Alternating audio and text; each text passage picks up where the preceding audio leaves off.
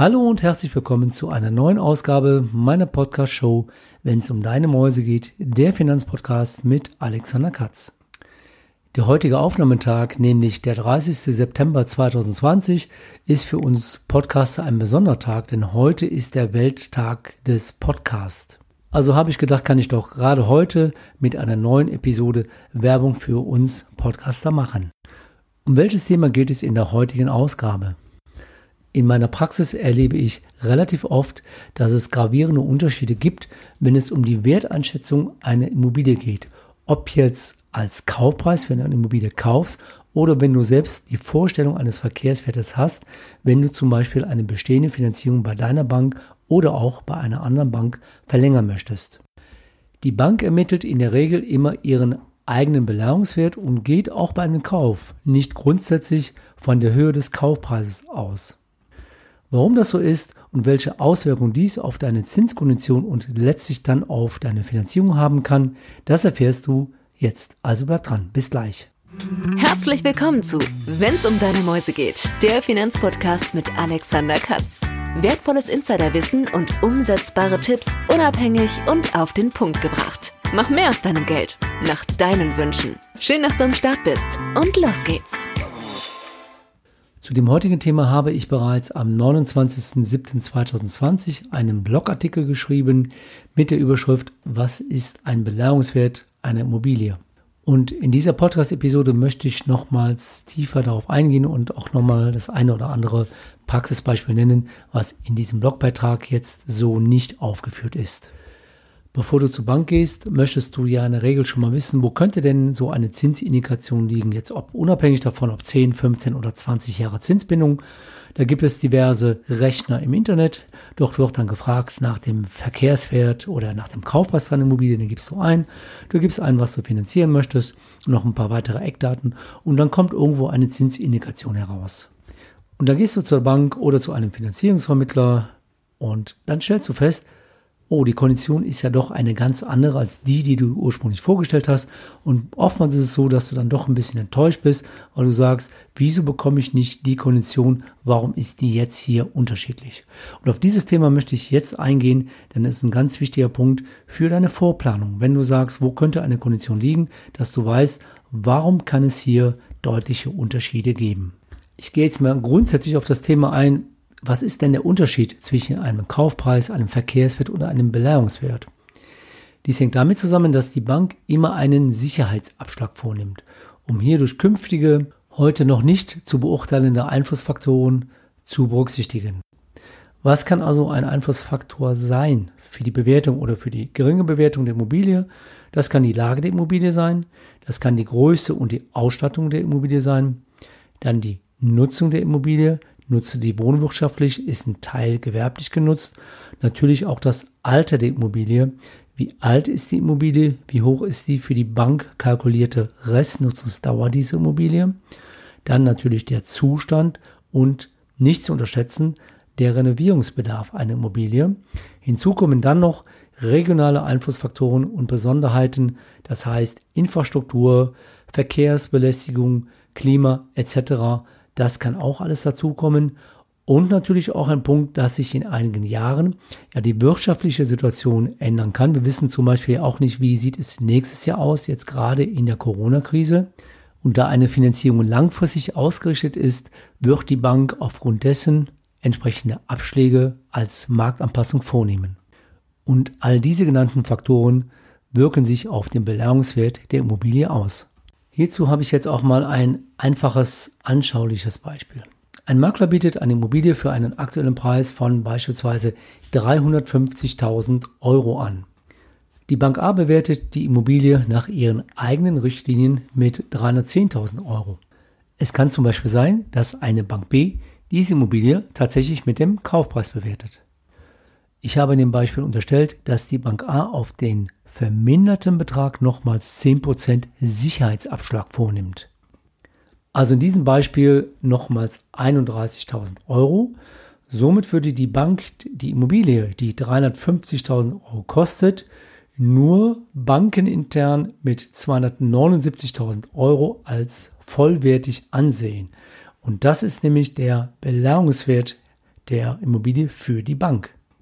Insofern ergibt sich eine rechnerische Diskrepanz von über 70.000 Euro zum eigentlichen Kaufpreis. Und je nach Größenordnung der gewünschten Finanzierung geht die Bank damit ein höheres Risiko ein und dieses Risiko preist die Bank in ihrer Zinskondition entsprechend durch einen Zinsaufschlag mit ein. Somit wäre es in diesem Beispiel wichtig zu wissen, bei welcher Bank ist die Bewertung am höchsten, beziehungsweise bei welcher Bank liegt die Schwelle, wo es eine bessere Zinskondition gibt und wo du eine bessere Zinskondition erhalten kannst und unterstellt, dass alle anderen Rahmenbedingungen, auch deine Bonität stimmt, macht es dann natürlich Sinn, die Bank auszuwählen, wenn du mit den gleichen Finanzierungsvoraussetzungen allein dadurch eine bessere Zinskondition erhältst, weil die Bank deine Immobilie auch höher bewertet. Und damit du mal einen kleinen Eindruck bekommen kannst, wie unterschiedlich die Bewertungsfaktoren sein können, gehe ich jetzt einmal auf eine Folie ein, die ich in meinen Vorträgen als Referent meinen Zuschauern immer gerne zeige. Denn hier habe ich allein 16 Punkte aufgeführt, die dazu führen können, dass eine Bank eine Immobilie anders bewertet. Aber keine Sorge, ich werde jetzt nicht diese 16 Punkte hier in dem Podcast erläutern. Du findest aber die Folie mit dem Überblick dieser Punkte in meinem Blogbeitrag. Ich möchte hier auf drei, vier Punkte eingehen, die wichtig sind Warum ist eine Bewertung oder kann eine Bewertung unterschiedlich sein?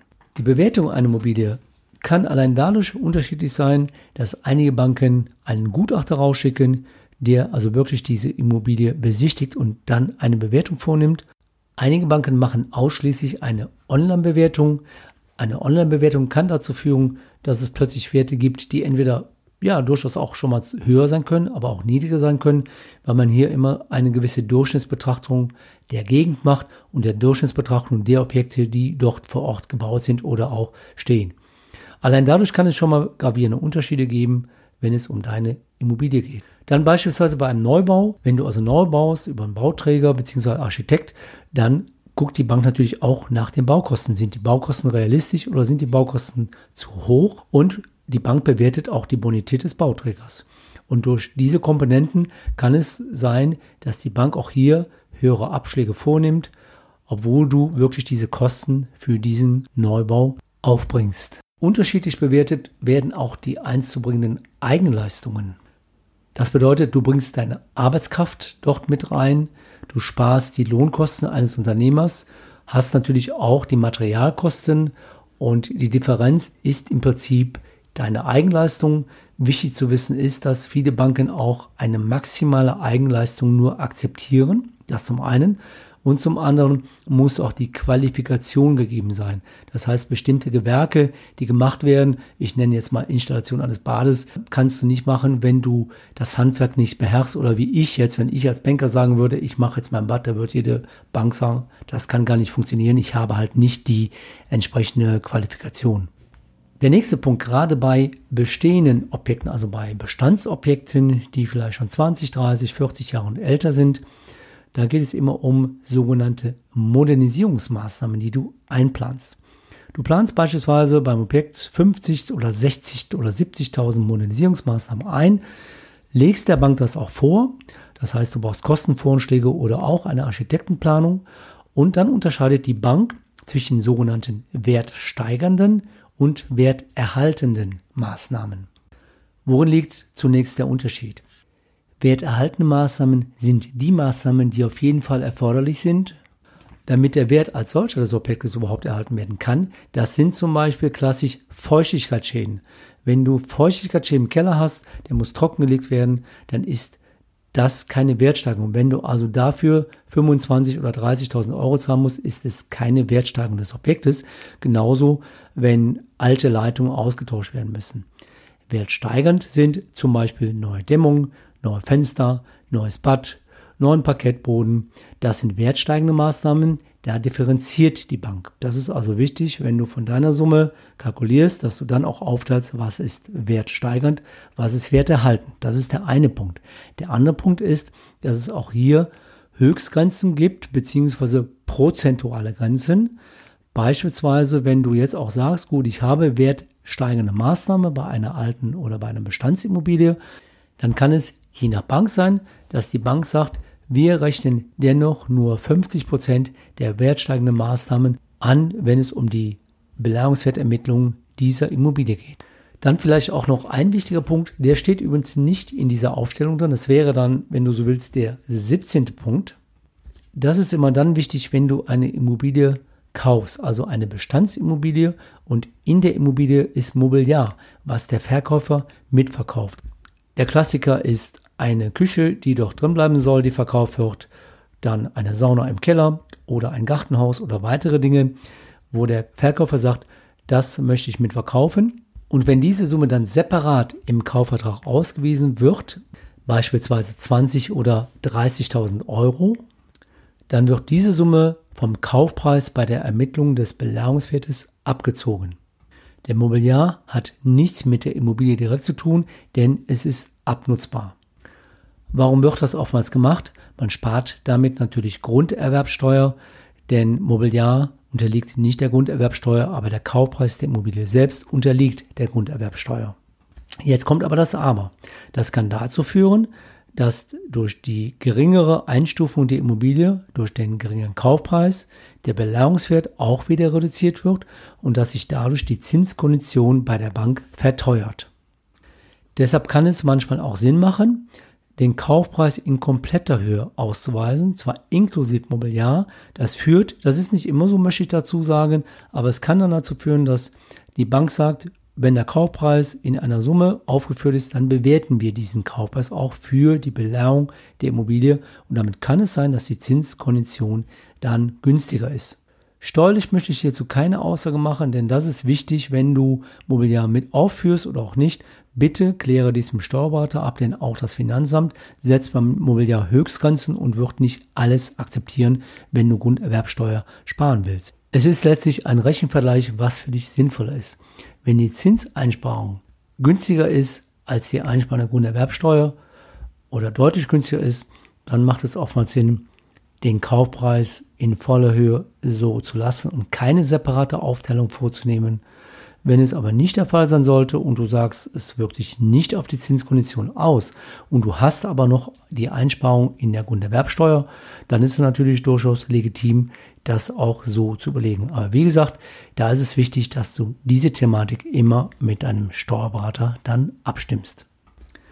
Du siehst also, es kann keine pauschale Aussage zu einer Bewertung einer Immobilien geben und darum bin ich kein wirklicher Freund davon, wenn man in den verschiedenen Plattformen im Internet einfach mal ein paar Eckdaten eingibt und dann eine Zinskondition rauskommt und man glaubt, aha, das könnte meine konkrete Zinskondition für meine persönliche Baufinanzierung sein.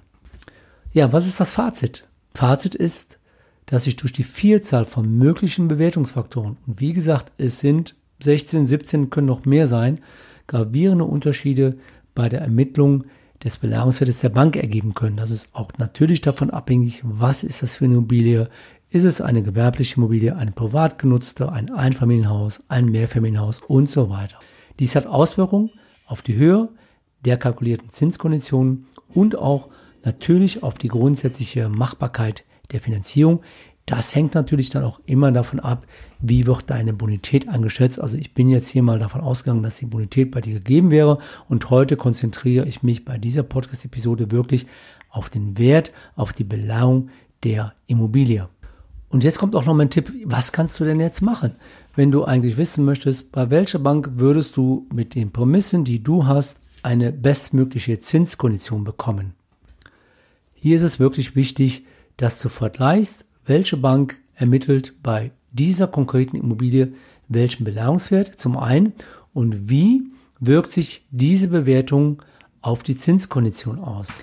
Das heißt, es kann letztlich sein, dass du mit weniger Eigenkapitaleinsatz, mit einem höheren Finanzierungsvolumen eine genauso gute, vielleicht sogar noch bessere Zinskondition erhältst als bei der Bank, wo du mit mehr Eigenkapital eine vielleicht sogar noch schlechtere Zinskondition erhältst.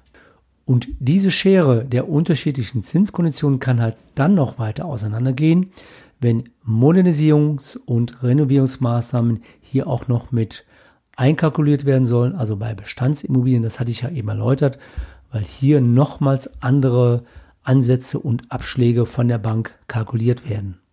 als Finanzierungsvermittler, was ja auch ein Kerngeschäft meiner Dienstleistung ist, dass mir Plattformen zur Verfügung stehen, wo auch die Bankkriterien hinterlegt sind, so dass ich dir relativ konkret sagen kann, bei welcher Bank du das für dich beste Finanzierungskonzept darstellen kannst. So haben wir zum Beispiel dann die Möglichkeit, eine relativ konkrete Vorauswahl treffen zu können und dann ist natürlich das finale Ergebnis davon abhängig, in welcher Höhe bewertet die Bank die Immobilie, die du entweder kaufen möchtest oder in welcher Höhe bewertet die Bank die Immobilie, die du im Bestand hast, wenn du eine Finanzierung verlängern möchtest, die ausläuft oder vielleicht in zwei, drei Jahren ausläuft. Damit sind wir am Ende dieser Podcast-Episode am Welttag des Podcasts am 30. September 2020 angekommen. Ich hoffe, ich konnte dir so ein bisschen aus der Praxis erläutern, warum und in welcher Form gibt es diese unterschiedlichen Bewertungsfaktoren. Schau einfach auch nochmals in meinem Blogbeitrag unter www.alexanderkatz.de slash blog. Dort findest du, wie gesagt, diese 16 unterschiedlichen Bewertungsfaktoren plus der einen, die ich heute hier nochmals separat genannt habe. Und ich kann dir sagen, es gibt noch weitere Bewertungsfaktoren. Alles aufzuführen, auch im Blog, das würde zu weit gehen. Wichtig ist, wenn du eine Immobilie hast, dann konkret für diese Immobilie die richtige Bank aussuchen, die die Bewertung so vornimmt, damit du eine optimale Zinskondition im Rahmen deines Finanzierungskonzeptes erhältst. Ich wünsche dir noch eine gute Zeit, eine gute Woche. Bleib gesund. Bis zum nächsten Mal. Dein Blogger und Podcaster Alexander Katz, der Finanzpodcast, wenn es um deine Mäuse geht. Weitere Infos zu dieser Podcast-Episode findest du in deiner Podcast-App oder im Blogbeitrag zum Podcast unter wennsumdeinemäusegeht.de.